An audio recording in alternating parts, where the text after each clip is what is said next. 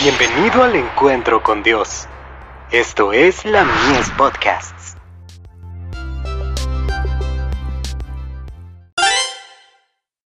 Hijos e hijas de Dios. De pecador, a príncipe de Dios.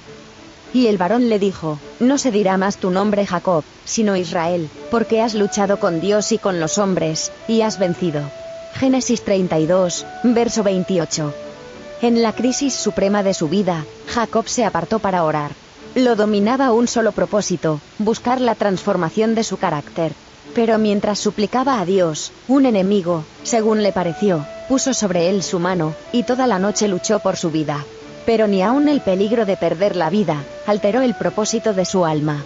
Cuando estaba casi agotada su fuerza, ejerció el ángel su poder divino, y a su toque supo Jacob con quién había luchado, herido e impotente, cayó sobre el pecho del Salvador, rogando que lo bendijera.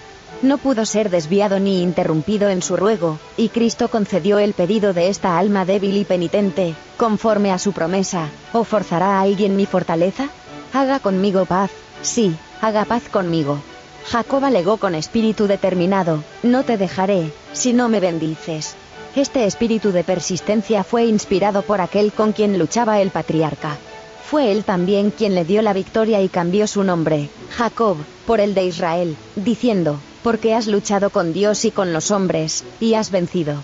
Por medio de la entrega del yo y la fe imperturbable, Jacob ganó aquello por lo cual había luchado en vano con sus propias fuerzas.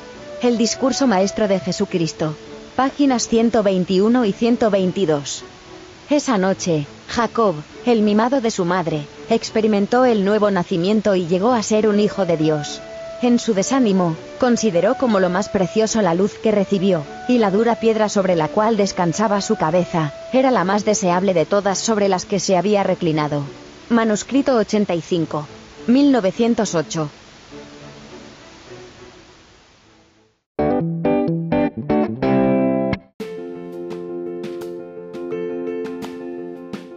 Visítanos en www.ministeriolamies.org para más contenido.